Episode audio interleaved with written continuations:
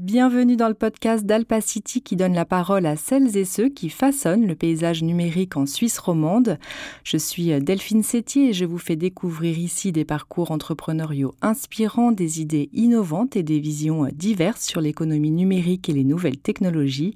Laissez-vous transporter par le monde fascinant du digital. Thierry Linder et David Huber, bonjour. Bonjour. Bonjour. Merci infiniment euh, d'avoir accepté de partager votre expérience sur la chaîne YouTube d'Alpacity.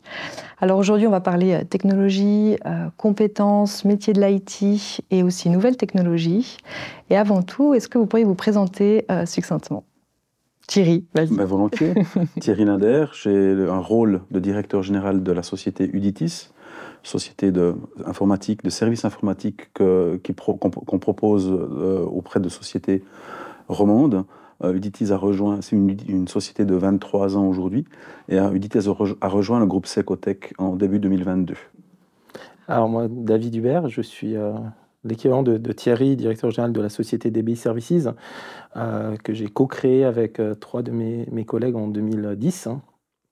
Et donc je, gère l'entreprise et puis depuis 2020, euh, on a créé le groupe Secotech au sein duquel euh, Uditis nous a rejoint ainsi qu'une société zurichoise qui s'appelle Exo.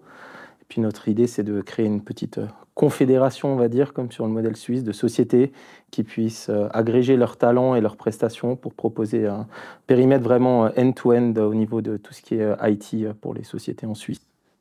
Donc je vous reçois aujourd'hui euh, tous les deux parce que justement vous avez euh, euh, réorganisé, en tout cas, ou rassemblé plusieurs entreprises avec plusieurs compétences pour offrir des services encore plus larges, si je comprends bien.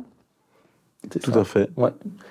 L'idée, c'est de pouvoir proposer un peu un espèce de one-stop shop pour pouvoir couvrir un peu tous les besoins que peut avoir une société dans, l'IT, en vraiment amenant les, talents de différentes sociétés ensemble et surtout une approche euh, commune. Donc la culture entre les sociétés au sein du groupe, elle est super importante. Et, euh, puis là, on a eu, je pense, un, bon match entre Ditis et, et, DBI, par exemple. Alors, on parle beaucoup de digitalisation. Euh, pour vous, qu'est-ce que ça veut dire et, de quoi parle-t-on quand on, on, se dit transition digitale pour les entreprises?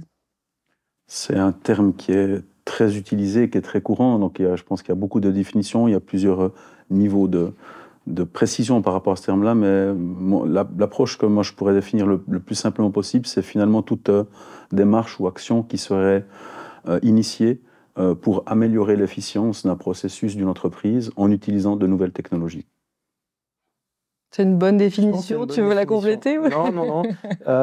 le seul point, et puis ça je sais qu'on est, on est aligné là-dessus avec Thierry, c'est que les gens, les gens ont toujours tendance à penser vraiment du coup outils mm. mhm. euh, et, on oublie des fois l'aspect humain euh, dedans, dans la définition. Donc ça c'est important, mais euh, je crois que c'est bien résumé. Alors justement, l'aspect humain, est-ce que au niveau de la maturité digitale des entreprises, on en est où en Suisse? Est-ce qu'il y a un changement des mentalités qui, qui s'est vraiment opéré ces dernières années? Enfin, quel est un peu votre ressenti? C'est assez variable. Hein. Euh, on, en discutait. Ça dépend de la taille de la structure. Ça dépend, par exemple, si c'est une structure qui est sur plusieurs pays. Les cultures des différents pays euh, vont, forcément influer, Il y a euh, donc la taille qui joue.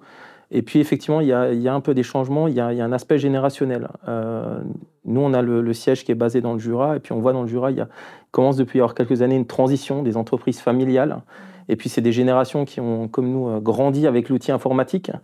Euh, donc, pour eux, c'est plus naturel, hein, cette démarche de, digitalisation, alors que peut-être une, génération avant, euh, c'est plus un grand risque ou un grand, une grande inconnue. Euh, donc oui, il y a aussi un changement qui est lié, lié à cette transition générationnelle. On, constate sur, euh, au, travers des contacts que l'on a très régulièrement avec nos clients, c'est que finalement il y, a, deux axes qui permettent ou qui font que les sociétés doivent évoluer au niveau de leur maturité digitale. C'est des axes marchés, c'est-à-dire euh, c'est des externalités qui font qu'ils ont une pression euh, qu'ils doivent faire évoluer euh, par, par, rapport à la concurrence, par rapport aux, opportunités qu'ils peuvent leur offrir. Et puis ben, cet axe générationnel, c'est plutôt des transmissions d'entreprises ou, des, ou des, des, générations plus, plus, plus, plus, on va dire, plus jeunes qui viennent avec des, mécanismes qui sont déjà innés pour eux en fait. Donc euh, avec Secotech, enfin DBI et Uditis et au travers du groupe Secotec, on, on s'est rapproché aussi d'une démarche qui a été faite à la HES à Neuchâtel, où le but du projet européen qu'ils ont était de, mesurer finalement la maturité digitale des entreprises. Ça s'appelle le Digital Arc Hub. Et c'est assez intéressant parce que finalement, en s'appuyant sur des, une méthode, on va dire, académique de l'Université de Saint-Gall, on arrive euh, à essayer de trouver finalement quel est son niveau de maturité par rapport à une norme euh, qui n'est encore pas forcément aujourd'hui clairement établie. Et on voit qu'il y a beaucoup de diversité en fonction des marchés, en fonction de la taille des clients, en fonction de leur maturité. Quels sont selon vous les plus grands défis pour euh, vraiment aller dans cette digitalisation ou quels sont les freins des entreprises? Il y en a ben, plusieurs, j'imagine. Moi, moi c'est, la première chose qui me vient à l'esprit, c'est ce que je disais avant, c'est l'humain. Mm. C'est-à-dire, on ne peut pas venir et imposer à, quelqu'un de maintenant ce que tu fais depuis 10 ans, on va te le digitaliser, tu vas passer sur cet outil. Il faut, il faut impliquer les gens. Euh, il faut euh, qu'ils soient il ne faut pas qu'ils subissent le changement, il faut qu'ils soient acteurs du changement. Euh, donc ça, c'est le plus gros défi. Comme, tout changement, on dit toujours l'humain et le changement ne sont, pas grands amis. Par défaut, euh, on va dire non, et puis après on va dire peut-être, et puis finalement on dit c'est pas si mal. Euh, donc c'est important d'amener l'humain dedans. Ça, c'est pour moi, je pense, le, plus gros facteur. Ouais, ça, je partage tout à fait l'avis de David, c'est qu'on est des sociétés technologiques, on manipule des nouvelles technologies au quotidien. Et on voit que finalement, le, frein, n'est pas dans ce domaine-là. Euh, le frein, il est dans l'adoption de ces technologies et des conséquences qu'il va avoir euh, euh, sur les organisations, sur les personnes. Et on arrive forcément à la gestion du changement. Et la gestion du changement est un problème en général qui est quelque part vraiment difficile à adresser. Est-ce qu'on n'a pas du coup deux vitesses, c'est-à-dire que les technologies qui vont très vite et, et qui sont adoptées par euh, d'autres euh, pays, par exemple, et puis le temps que euh, les entreprises prennent un peu plus de celles qui sont traditionnelles, on va dire, qui ont des savoir-faire un peu plus traditionnels.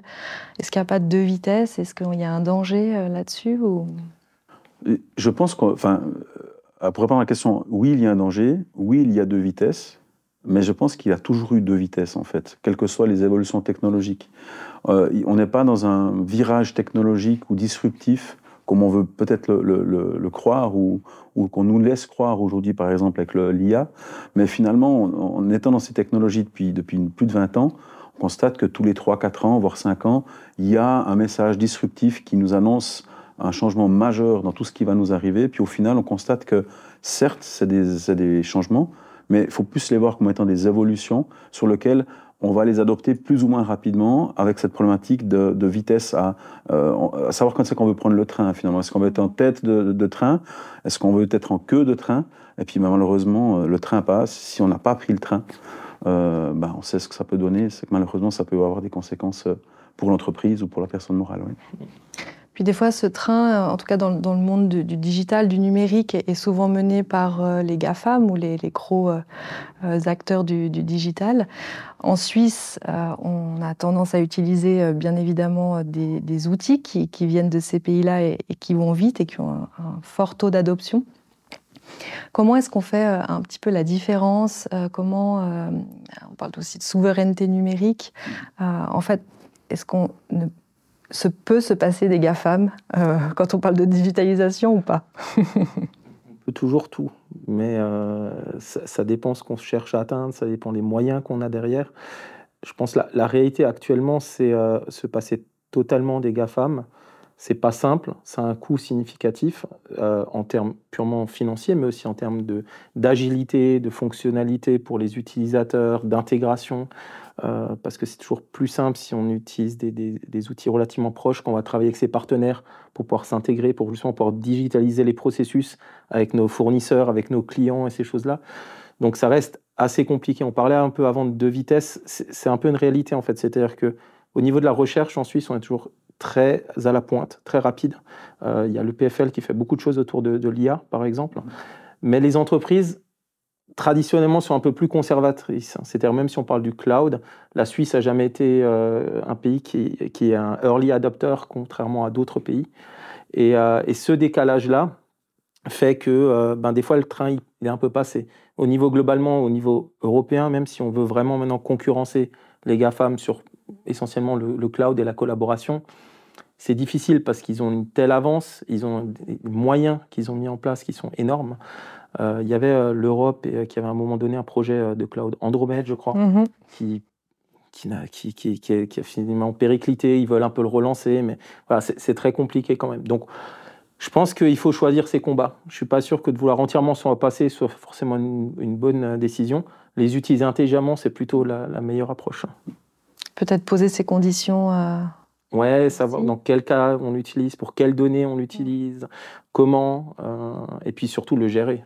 Pour peut-être compléter ce que dit David, je pense que le pire, c'est d'avoir des positions dogmatiques dans un sens comme dans l'autre. C'est-à-dire, par dogme, de dire qu'on ne va pas utiliser des technologies mondiales ou de GAFAM parce que euh, on se doit d'avoir des technologies locales euh, à beaucoup de risques. Et je pense que c'est pas la bonne approche. Au même titre que d'avoir le dôme de dire que finalement on doit utiliser exclusivement les données ou les services des, GAFAM ou des grands, des grands, des grands providers du marché euh, est, dangereux aussi. Par contre, euh, d'avoir une approche orientée services, fonctionnalités, coûts, risques, euh, et puis de trouver les bonnes solutions avec peut-être les, bonnes configurations des, des, services pour se prémunir d'un certain nombre de risques, est probablement la meilleure des approches. Un peu la voie peu suisse finalement, un peu la voie médiane. Quoi.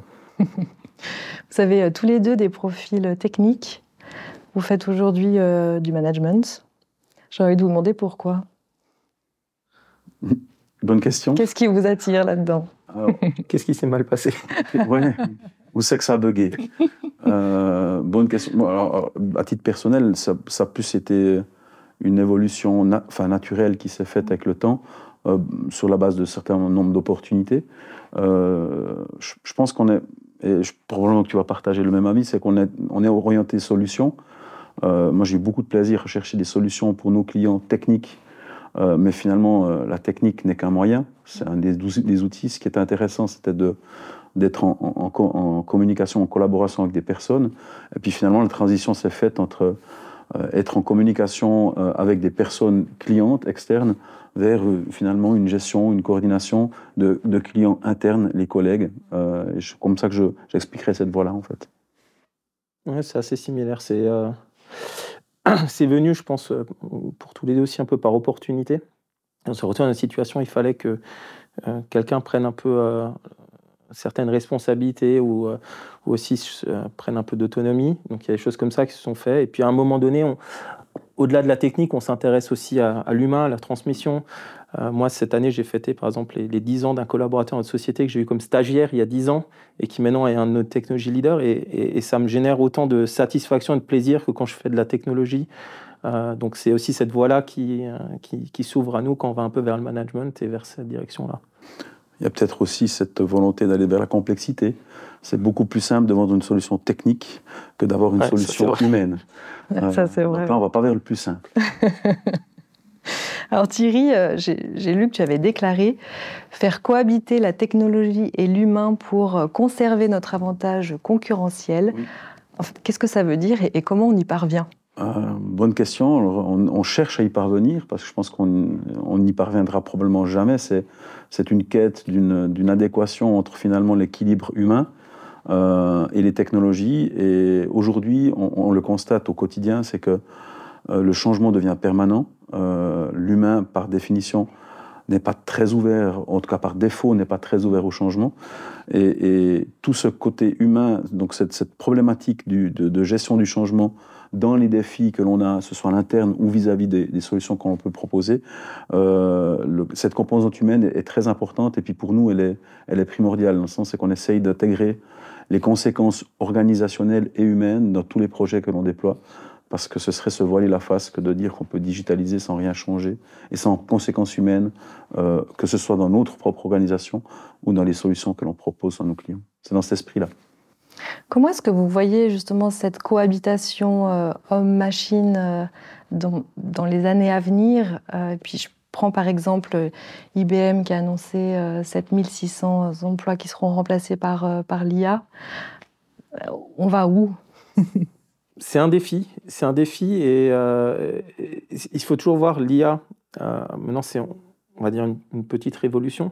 On en a connu d'autres, comme le disait Thierry, notre métier le défi, il est humain parce qu'en fait, ça va toujours dépendre de ce que l'humain va avoir l'intelligence d'en faire de cet outil. L'IA, ça reste un outil, ça, a été créé par l'humain.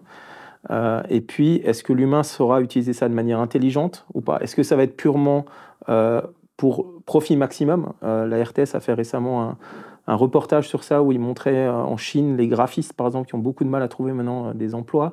Alors, est-ce que voilà, c'est vraiment orienté profit-gain ou est-ce que c'est orienté plutôt euh, gain dans le sens amener des choses plus innovantes, plus intéressantes, plus créatives Mais là, c'est l'humain qui doit guider, qui doit l'utiliser comme un outil. Euh, donc ça, ça, va vraiment dépendre de l'intelligence qu'on a en faire. La, petite bonne nouvelle, moi, j'ai trouvé sur le sujet, parce que ça génère beaucoup de peur, hein, c'est que c'est quand même une des premières fois qu'au euh, niveau européen, euh, on se met d'accord pour mettre en place un espèce de moratoire et définir des règles communes d'utilisation de, l'IA. Et on, a réagi assez vite. On a souvent tendance à réagir assez lentement. Là, on a réagi assez vite. Donc je pense qu'il il y a des choses intéressantes à faire, mais ça va dépendre si on est intelligent pour les faire de la bonne manière.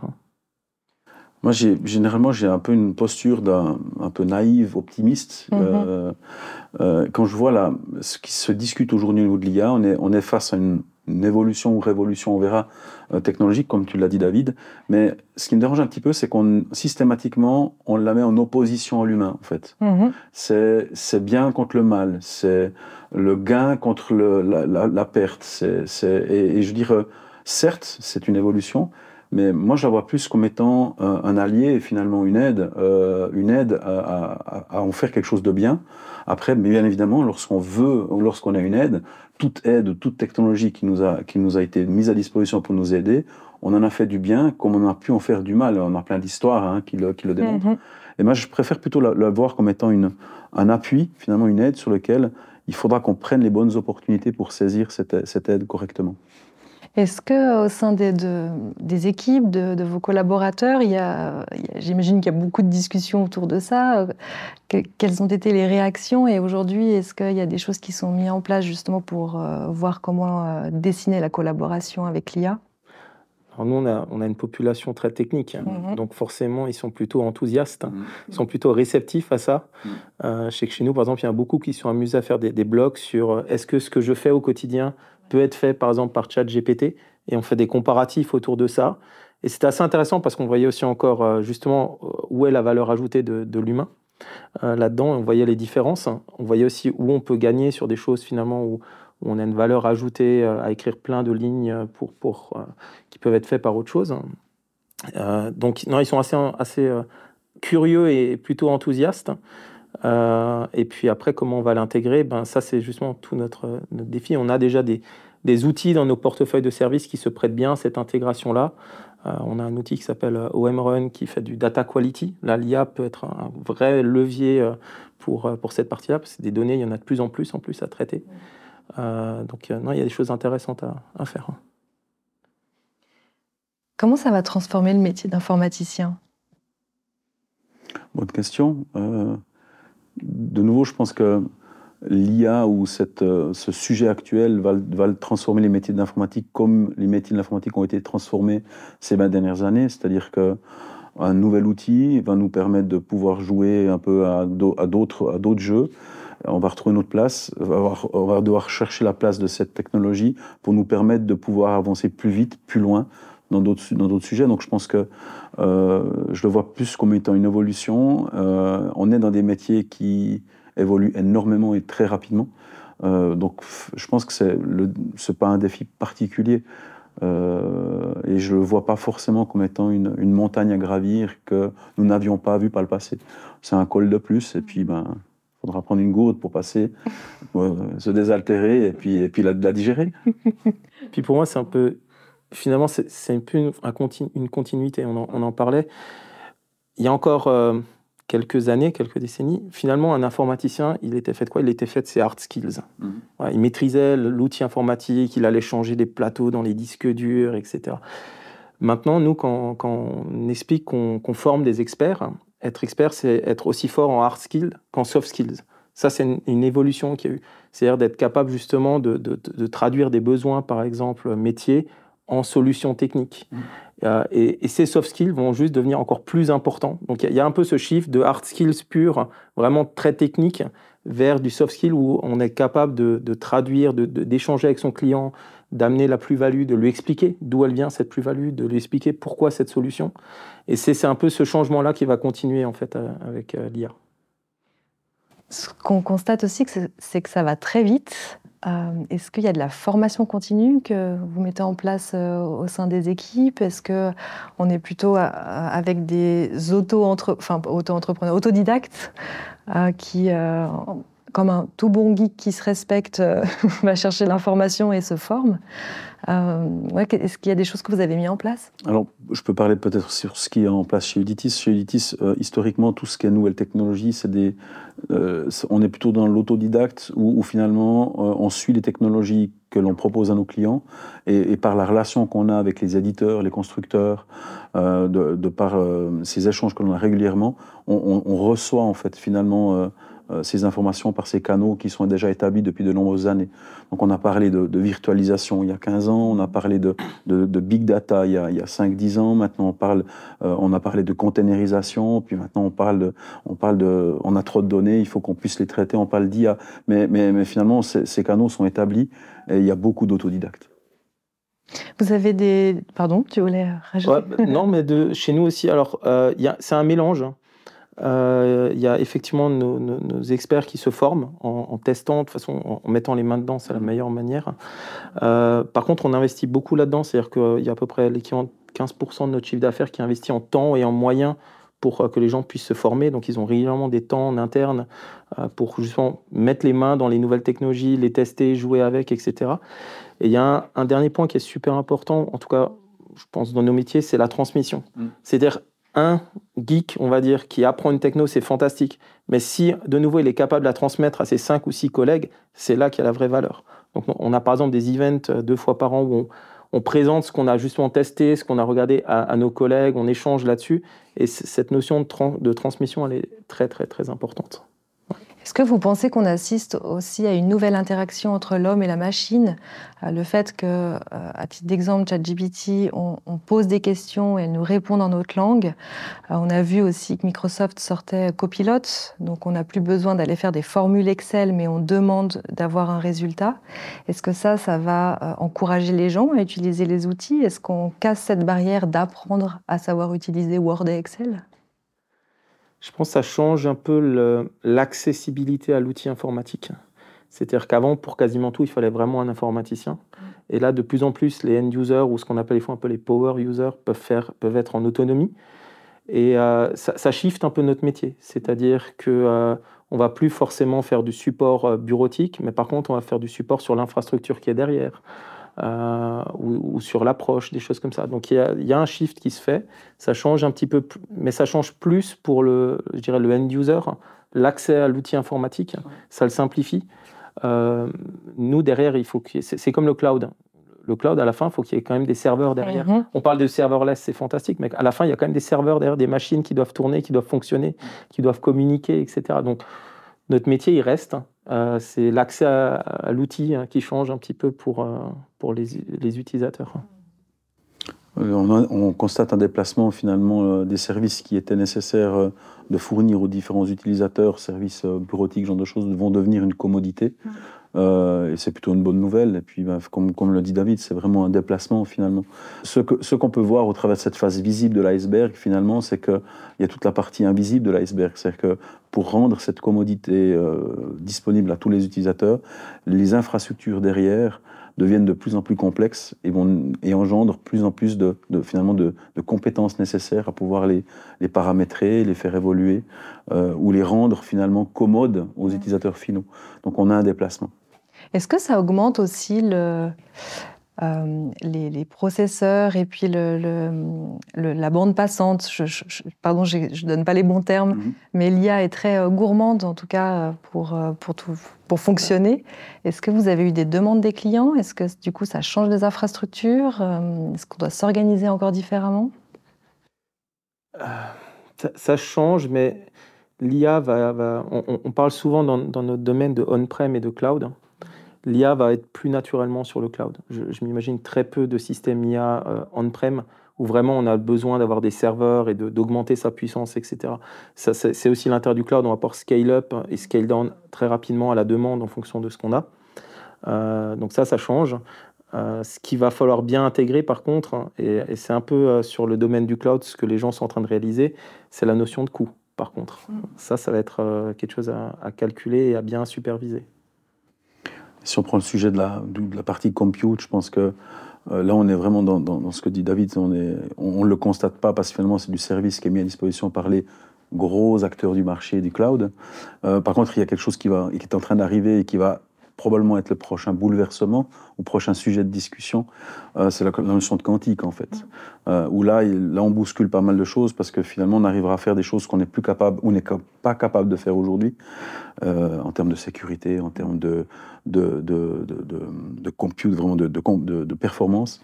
Mais je pense là, il y a quelque chose qui est en train d'arriver, mais c'est peut-être un sujet qui est un peu, un peu jeune pour l'instant on se réjouit de voir. Euh, parce qu'ils sont très beaux, les ordinateurs euh, euh, quantiques. Est-ce que vous avez des, demandes de la part des clients aujourd'hui beaucoup plus orientées sur l'IA Est-ce que ça a dégagé une genre de, comme une tendance et une demande qui est de plus en plus présente?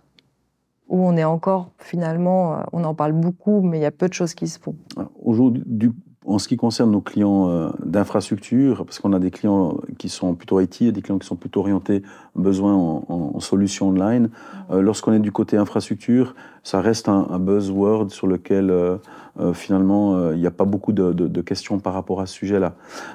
Au niveau applicatif, ben, c'est des technologies qui vont s'insérer dans les applications, donc elles vont être fournies en tant que service, donc c'est quelque chose qui va, qui va arriver naturellement avec le temps. Mais il n'y a pas aujourd'hui de on ne constate pas de, demande particulière par rapport à ça. Et vous, personnellement, est-ce que euh, vous avez augmenté vos services ou intégré euh, ces nouvelles technologies dans, dans, les services que vous proposez Ou vous y pensez et, c'est en cours de développement C'est plutôt ça. On est encore en phase exploratoire de voir euh, quel endroit et comment, comment l'intégrer, soit dans les outils qu'on propose, soit dans l'approche service. Euh, dans, dans, la partie pure infrastructure IT, euh, comme Thierry disait, pour l'instant, avant l'IA, on est plus, euh, c'est plus les thématiques cloud qui commencent à devenir une vraie réalité. Mmh. C'est là où il y, a, il y, a, aussi ce deux temps, c'est-à-dire que entre guillemets, médiatiquement, le cloud n'est plus un buzz, mmh. mais la réalité, c'est que c'est maintenant qu'il est vraiment en train d'aller en production en Suisse. C'est là où je disais que la Suisse n'est pas forcément toujours le pays le premier à adopter, ce qui a de gros avantages aussi. Hein. donc c'est plutôt ça la réalité. Le deuxième gros chantier que nous, on vit actuellement, c'est l'automatisation. Ça, c'est vraiment un, gros, gros pôle où euh, là, on a énormément de demandes. Euh, L'IA, euh, nous, comme nos clients, on est plus encore en, phase exploratoire. Il y en a qui en font déjà. Vous avez notamment vous un client, tu me disais, qui, en font déjà beaucoup, mais ce n'est pas la majorité encore. Donc c'est là aussi il y a un décalage entre le, buzz un petit peu médiatique ou, de ce qu'on parle et de ce qu'on recherche et la réalité d'implémentation en production. Euh, je partage, nous, on, se dote de compétences IA pour pouvoir euh, euh, proposer des, services ou des, logiciels qui puissent s'appuyer sur ces nouvelles technologies. mais c'est en, phase de, croissance, de développement. C'est très, très. Pour l'instant, c'est encore pas vraiment mature. Par contre, on hérite aussi de, solutions logicielles. sur lesquelles on s'appuie depuis de longues dates, qui, elles, les embarquent de plus en plus. Donc, on va les utiliser au quotidien au travers d'un héritage, en fait qui sont intégrés euh, déjà dans les services. Après, le challenge, c'est que ça va très très vite. Et ça, c'est notre challenge, c'est que nous, on doit être prêts quand tout d'un coup, ils vont dire, bon, maintenant, il faut y aller. Et ça, c'est notre défi à nous, quand on parlait avant de formation et autres. Voilà, ça, c'est là où c'est extrêmement important, parce que nous, on devrait être prêts quand les clients décideront de vraiment euh, aller de manière plus massive de, de l'avant euh, dans, dans ce domaine-là. Vous arrivez à trouver des compétences enfin, dans, vos domaines. Euh, est-ce qu'il y a beaucoup de jeunes qui sont formés en Suisse? Est-ce qu'ils sont bien formés? Est-ce qu'on a bien adapté les, formations pour répondre aux, besoins du marché? Aujourd'hui, bien évidemment, on parle d'un marché qui est très très sec, hein, donc on ne peut pas dire qu'il y a pléthore de propositions, mais aujourd'hui, on ne rencontre pas de problème majeur à engager et à, et à, on va dire, à supporter notre croissance des sociétés. Euh, en termes de formation, alors euh, c'est vrai qu'on doit chercher le, bassin de recherche s'étend de plus en plus. Avant, c'était très local. au travers de l'école technique ou l'école polytechnique locale, et puis finalement, c'est un circuit un peu fermé, puis maintenant, on, est plutôt devenu un peu plus global, on est régional, et puis maintenant, on constate que pour trouver des personnes, il y a des personnes qui sollicitent euh, des postulations qui viennent même de l'international. Donc on voit que ça, ça, se tend.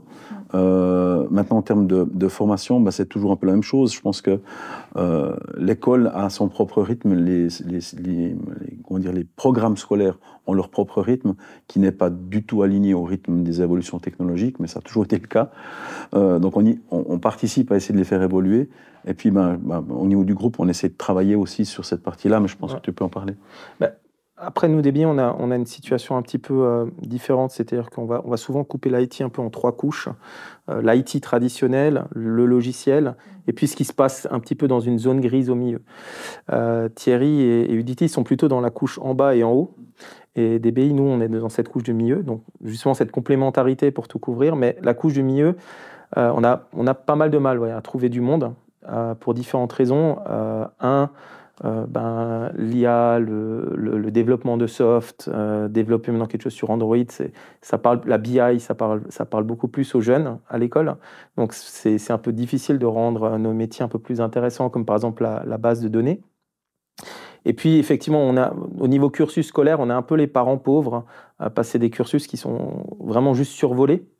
Euh, donc là, on a, nous, on a des partenariats avec pas mal d'écoles, notamment la HESSO, à Neuchâtel, où en fait, en fin de cursus, les étudiants ils peuvent venir gratuitement suivre 5 ou 6 de nos cours. On appelle ça la Data Academy. Pendant euh, trois semaines, euh, l'été, on, met nos référents à disposition, les supports de cours gratuitement. On prend entre 5 et 6 étudiants sur, sur postulation.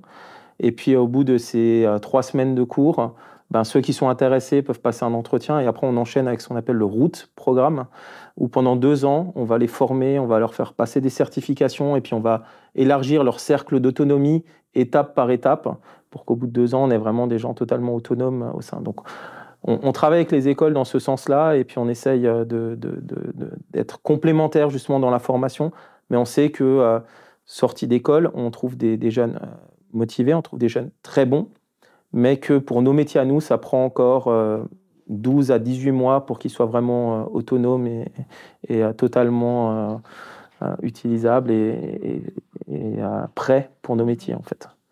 Est-ce que vous arrivez à recruter des femmes dans vos domaines? Très compliqué.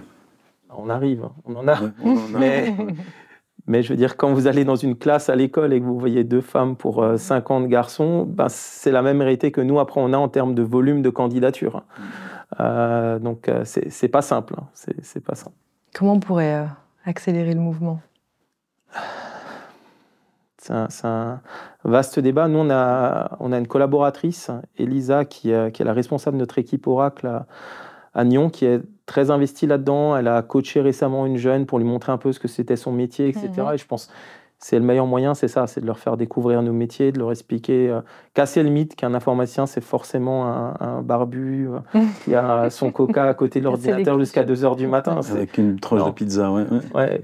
Et, il faut un peu casser cette image, mais, euh, mais on en a, ouais, on a, on a aussi chez nous une, euh, vous aussi, je crois que vous aviez une apprentie. Nous, on a une jeune aussi là qui est dans, justement qui était dans ce programme de, formation depuis deux ans. Euh, donc on en trouve, mais il faut générer de, l'intérêt et puis un peu casser l'image hein, qu'on peut avoir dans nos métiers. Je ne sais pas à quel niveau ça doit se faire, mais probablement fin du cycle scolaire 2, il y a un peu, de, peu de marketing à faire sur ces métiers, en fait, je pense, euh, sans savoir à qui, à qui doit le faire, mais je pense que là, il y a peut-être un problème d'orientation. Un petit peu tout. Je ne sais pas si vous avez euh, suivi sur euh, Netflix, il y avait une série sur les échecs. Ouais. Oui. Avec la grand-maître oui. américaine qui allait battre les Russes. Ouais, elle était un ça. Et derrière ça, il y a eu tout un engouement sur, sur les échecs en ligne. Et puis je me disais, mais si on arrivait en fait à travers la culture à, casser justement euh, ces clichés. Euh, voilà. Peut-être la RTS pourrait faire ça. Ouais, alors ça va être chaud au niveau du budget. Ouais, Netflix, par contre. On est, on, est, on est assez hein. mais, mais c'est vrai que les, les, séries références sur les technologies que j'ai en tête, les protagonistes, c'est généralement des, des, jeunes, des jeunes euh, garçons. Oui, avec souvent des cagoules. Ouais, Enfin, puis la ouais. c'est vrai qu'on est encore dans le cliché. Ouais, on peut pas mal dans le cliché là, ouais. Est-ce qu'il y a une actualité marquante, enfin une actualité qui vous a marqué dernièrement vous Alors moi, moi, je suis beaucoup tout ce qui se passe actuellement sur la Suisse. On, a très brièvement parlé de la souveraineté qui inclut la sécurité. Et puis là, depuis une ou deux semaines, c'est, on n'est pas dans une période facile au niveau sécurité. Euh, en Suisse, il y a de très nombreuses attaques, euh, avec No Name notamment, avec une société, un prestataire IT qui a aussi été euh, hacké. Et, ouais, ça, c'est une actualité importante qu'on suit beaucoup parce qu'on accompagne aussi nos clients là-dedans. Et, la sécurité, on parle beaucoup de l'IA. Mais la sécurité, je pense, c'est le chantier euh, numéro un euh, actuellement. Et, euh, et là, effectivement, il y, a, beaucoup de choses qui se passent, malheureusement, en ce moment. Vous, mettez enfin, vous avez des, experts, j'imagine, dans, toute l'installation de vos solutions. Ça, c'est vraiment la priorité quand vous pensez à un projet ou quand. Alors, on n'est on, pas des, pas des sociétés qui sont spécialisées dans la sécurité informatique, ce n'est pas notre métier. Mhm. Par contre, il est évident qu'on a dû intégrer dans toutes nos compétences cette composante-là, qui est devenue une composante majeure. C'est-à-dire que euh, maintenant, du moment qu'on installe un, équipement réseau, un serveur, un, service, euh, une configuration dans le cloud, ce genre de choses, un logiciel, la composante sécurité a pris beaucoup, beaucoup, beaucoup de place. Et là, oui, effectivement, on doit tous faire de la sécurité pour qu'au global, des spécialistes de sécurité puissent venir vérifier que la sécurité est bien en place. Par rapport à quelques années, il n'y a plus un projet qui se fait sans qu'il y ait un security officer ou, quelqu'un de l'équipe sécurité qui soit impliqué, qui vienne mettre sa validation euh, sur l'architecture avant qu'elle soit mise en place. Ouais, c'est fou ce qui est. On, dit souvent, euh, c'est pas si ça m'arrive, mais quand ça m'arrive. Ouais, c'est exactement euh, ça. Mais je pense qu'on a, on a changé cette posture. C'est-à-dire que euh, durant cette début, ce premier semestre, il y avait encore beaucoup de clients qui considéraient que ça n'arrive qu'aux autres, en mhm. fait. Et qui n'avaient pas conscience ou n'ont pas pris conscience que finalement, il fallait s'en prémunir, parce que finalement, moi, je n'ai pas à m'en préoccuper, ça ne m'arrivera pas. Alors que maintenant, lorsqu'on parle de ce sujet-là avec euh, les acteurs du marché, euh, ils ont totalement changé de posture. C'est qu'est-ce que je dois faire pour finalement mieux réagir ou, garantir une réaction qui soit adéquate lorsque je vais me faire attaquer? Et ça, ça a bougé en quelques mois. Alors, c'est un message qu'on transmettait depuis des années, mais là, la bascule, elle a eu lieu. Là. Puis, il y avait un petit peu ce sentiment de cacher euh, les attaques. Ouais. ça commence un peu à changer. Les gens ont compris qu'il valait mieux en parler pour échanger les expériences et puis euh, pouvoir en, profiter et, améliorer en, boucle continue. Euh, mais c'est vrai que c'était longtemps un, tabou. Bon, il y a aussi le cadre légal qui, évolue pour, pour, que les choses se fassent dans ce sens-là aussi, hein, donc euh, quelque part. Mais, mais oui, je pense qu'effectivement, ça, ça devient plus un tabou. Exactement. Ça devient. La question, c'est, c'est finalement se dire oui, on est attaqué, mais regardez comment on a réagi. Nous avons finalement la communication elle est orientée dans ce sens-là, mm. en fait. le digital, c'est un risque. Enfin, ça fait partie des risques du digital. Ouais. Est-ce que vous auriez à nous conseiller un livre, une chaîne YouTube ou des sources d'informations euh, que vous aimez? Alors, moi, j'ai une, une personne que j'apprécie beaucoup qui est M. Jérôme Baran, de l'haute école d'ingénierie à Grenoble, qui a fait un, bouquin qui s'appelle Le Management Agile. Alors on n'est pas dans la technologie, mais je reviens sur ce côté euh, conséquences humaines finalement dans notre évolution de société, euh, qui a une approche, je trouve, tout à fait adéquate finalement sur les sur l'évolution des sociétés ou des, des, organisations de société par rapport aux défis de l'avenir. Hmm. On mettra hein, toutes ces références dans la description de YouTube. Merci. Euh, moi, j'ai, euh, il y, a deux livres de Beat Bullman, euh, qui, est professeur à la fois à, Zurich et, à Lausanne, me semble-t-il. Il y en a un, c'est redevenir en gros le CEO de sa propre vie. Euh, puis un autre qui est sur comment gérer les, équipes virtuelles. Et c'est des sujets qui sont intéressants parce qu'on parle beaucoup de la technologie, mais on disait au début, le, point important, c'est l'humain. Donc justement, comment ne pas se laisser se noyer par cette technologie et comment réussir quand même à gérer ça. On parle beaucoup, par exemple, de, la frontière entre vie privée et vie professionnelle, euh, avec ben, les téléphones où on a les mails en permanence, etc. Puis il a une approche qui est assez intéressante avec des parallèles en ramenant juste des fois à 10 ou 15 ans en arrière, on se rend compte qu'on euh, on se pose des fois des faux problèmes. Et puis gérer les équipes virtuelles, c'est aussi intéressant parce qu'on on parlait avant de recrutement. Et puis c'est vrai que euh, les jeunes générations ont des aspirations totalement différentes en termes d'organisation de travail, en termes de collaboration par rapport à ce qu'on a connu euh, les 10 dernières années, 10-15 dernières années. Et c'est des sujets qui sont, sont intéressants parce que c'est vraiment des réalités auxquelles on fait face. Est-ce qu'il y a une personne que, que vous nous conseillez d'inviter à votre place aujourd'hui? Bonne question. Toi, tu penses à quelqu'un? Alors moi, il y, a, y a Béa Bullman et puis il y a une autre personne avec qui j'aime bien échanger. On l'a fait venir à notre dernier exchange justement. Ça va pas parler technique, mais ça va rester dans le sujet souveraineté. C'est Maître Métil, Sylvain Métil, euh, qui est très pertinent, très intéressant sur ces sujets justement des GAFAM versus LPD, GDPR, ah, souveraineté de la donnée. Euh, et puis il a, il a, une façon de, de le présenter qui est, qui est, assez intéressante. Captivante, je dirais. Ouais. ouais. Une recommandation ou? Je n'ai pas comme ça. Il n'y a pas de souci. J'y ai pas réfléchi comme ça, plus que, que ça. tu peux me dire après. Euh. Messieurs, merci infiniment. Merci. De rien, merci pour l'invitation. Très enrichissant et euh, bah, je vous souhaite tout de bon pour la suite. Merci. Pareillement. De même. Et voilà, une conversation euh, inspirante qui touche à sa fin. Un grand merci à notre invité euh, pour son partage précieux et éclairant, et à vous, chères auditrices et auditeurs, de nous avoir euh, accompagnés. Si vous avez apprécié cet épisode, n'oubliez pas de vous abonner pour ne rien manquer de nos futures rencontres, et je vous retrouve très prochainement pour d'autres aventures. D'ici là, continuez à explorer, apprendre et innover.